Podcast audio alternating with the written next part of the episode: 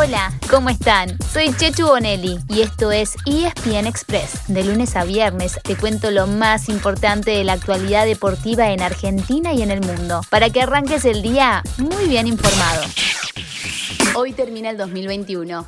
Pero en ESPN Express ya mismo miramos hacia adelante y elegimos cinco deseos para el 2022. Esperamos que sean los mismos que tienen ustedes y que alguno de ellos se haga en realidad. Crucemos los dedos.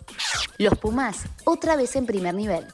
La pandemia le pegó duro a todo el deporte, pero los seleccionados argentinos de rugby la sufrieron particularmente. Después de ser subcampeones del Super Rugby, de golpe los jaguares se quedaron sin competencia y los Pumas tuvieron que rearmar su calendario y jugar todos sus partidos fuera de casa. Con ese panorama, los resultados no acompañaron, pero el equipo de Mario Ledesma tiene material de sobra para recuperarse. Después de más de mil días, volverá a ser local en una serie de partidos ante Escocia. Luego tendrá el Rugby Championship y se el año en noviembre en Europa, ya pensando en volver a los primeros planos en el Mundial 2023.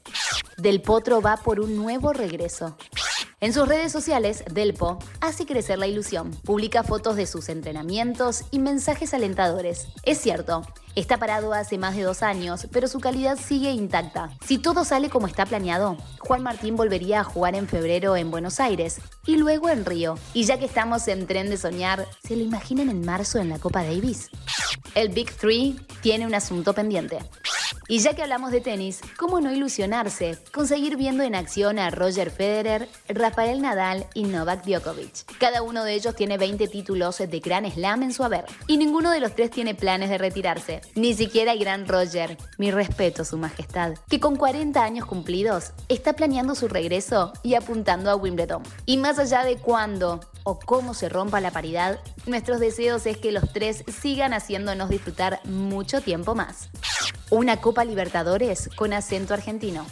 Aplaudimos al fútbol brasileño por lo que consiguió en 2021, copar las finales tanto de la Libertadores como de la Sudamericana con equipos propios. Pero suficiente, este año queremos volver a ver a los equipos argentinos en las instancias decisivas. Lo consiguió River con Marcelo Gallardo. Boca estuvo cerca en los últimos años y hay otros que pueden romper la hegemonía. Ya pasó en la Sudamericana y en la Recopa con Defensa y Justicia. Puestos a soñar, hablemos del Mundial.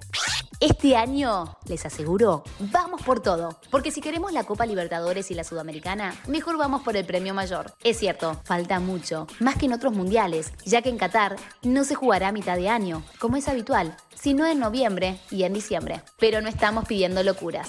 Después de ganar la Copa América y de clasificarse con mucha anticipación a las eliminatorias, la selección argentina está claramente entre los candidatos. La escaloneta se hizo fuerte partido a partido y Lionel Messi está muy bien acompañado. Así que a tomarse este año con calma, a vivirlo partido a partido y a soñar con que dentro de un año vamos a estar brindando por el año que termina, levantando una nueva copa, tal vez.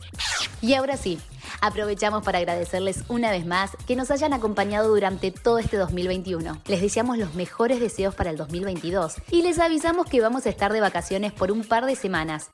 Y así llegamos al final de nuestro episodio de hoy. Soy Chechu Bonelli y de lunes a viernes te traigo las noticias deportivas más relevantes para que arranques el día muy bien informado. Te espero en el próximo ESPN Express. Y no te olvides, dale clic al botón de seguir para recibir una notificación cada que haya un nuevo episodio disponible. No te vas a arrepentir.